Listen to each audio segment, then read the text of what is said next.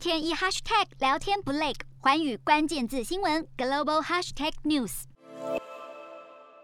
近期印太局势紧张，因此美国国务卿布林肯下礼拜将出访印尼以及马来西亚。这也显示拜登政府正加强在东南亚的交往，并认为东南亚在对抗中国势力日增的影响力上扮演核心角色，因此积极的在东南亚要进行战略部署。而布林肯是过去两个月以来第三位访问印尼的美国高级官员，也是目前为止阶级最高的官员。印尼官方就表是布林肯出访印尼前，还会以视讯会议的方式参加巴厘岛民主论坛。战略专家也分析，近期美国积极派官员前往东南亚访问，巩固与东南亚国家之间的关系，都是为了有效遏制中国的扩张，并且维持自身在东南亚的主导地位。Hello，大家好，我是寰宇全世界的主持人何荣，常常跟大家分享国际观与国际新闻。但您知道为什么需要关注这些讯息吗？十二月八号星期三早上九点，就在 FM 一零二点五幸福电台幸福联合国，我和寰宇全世界节目制作人王。克英将分享国际新闻的重要性以及如何爱上国际新闻。如果错过收听，还可以回听当天上午十点上架的《幸福联合国》Podcast 哦。